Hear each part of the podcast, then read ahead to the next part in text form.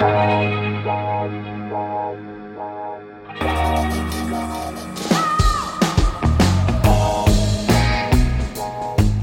à lire, un podcast de Bernard Poirette. Le premier à avoir utilisé la formule, c'est Hemingway dans un de ses romans africains, The Big Five, les cinq grands, lion, léopard, éléphant, buffle et rhinocéros, autant dire le Graal du chasseur de fauves.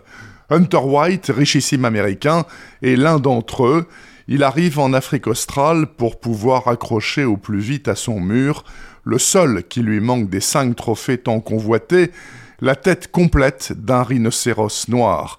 Il a payé très cher pour ça. Son guide préféré, Van Eeren, a sélectionné la bête. Il n'y a plus qu'à la tirer. Pas facile, mais beaucoup moins dangereux que le buffle, sans aucun doute, le plus redoutable des Big Five.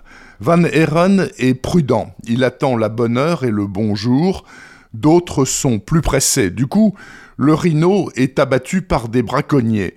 Hunter White enrage, alors pour ne pas se brouiller avec l'un de ses meilleurs clients, Van Eeren lui propose un gibier de remplacement jamais chassé officiellement. C'est beaucoup plus cher que le rhinocéros, mais c'est aussi bien plus excitant. L'Américain hésite, mais il finit par accepter. Vous imaginez bien ce que sera cette battue de remplacement.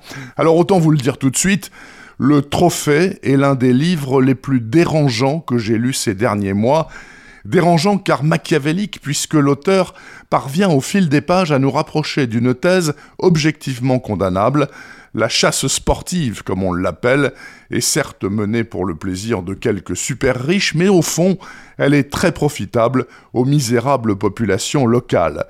Quant à l'alternative au rhinocéros, alors là, on passe dans une toute autre dimension, à la fois tétanisante, répugnante et vertigineuse, qui nous laisse au bord du gouffre de notre bonne conscience occidentale.